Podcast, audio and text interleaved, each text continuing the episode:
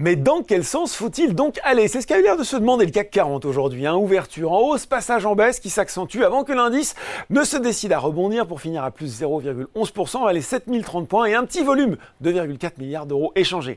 En cause, notamment pour expliquer cette volatilité, les ventes au détail aux États-Unis, elles ont progressé de 0,7% en septembre contre plus 0,3% attendu en moyenne par les économistes interrogés par Reuters et une hausse de 0,8% en août, une résilience qui paradoxalement effraie alors que cet indicateur plus fort que prévu pourrait pousser la Fed à maintenir ses taux élevés euh, plus longtemps qu'anticipé. Autre indicateur, celui de la production industrielle US, il a augmenté de 0,3 en septembre, 0,3% contre plus 0,1% anticipé et plus 0,3% en août.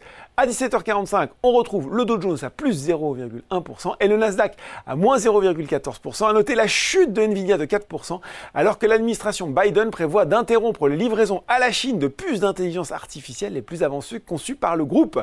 Euh, du côté des valeurs en hausse à Paris, eh bien Edenred et Elior avaient fin de hausse sur le SBF 120.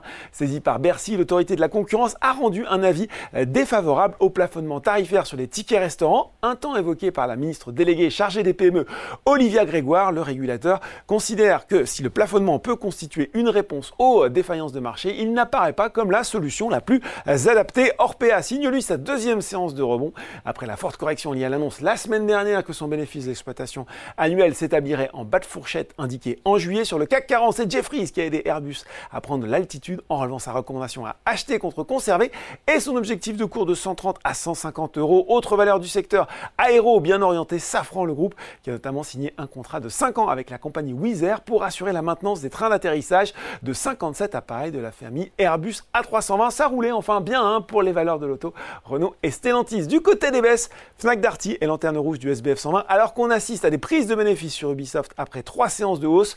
Soitec et ST Micro sont pénalisés par l'annonce sur Nvidia et l'abaissement d'objectifs de Nordic Semiconductor.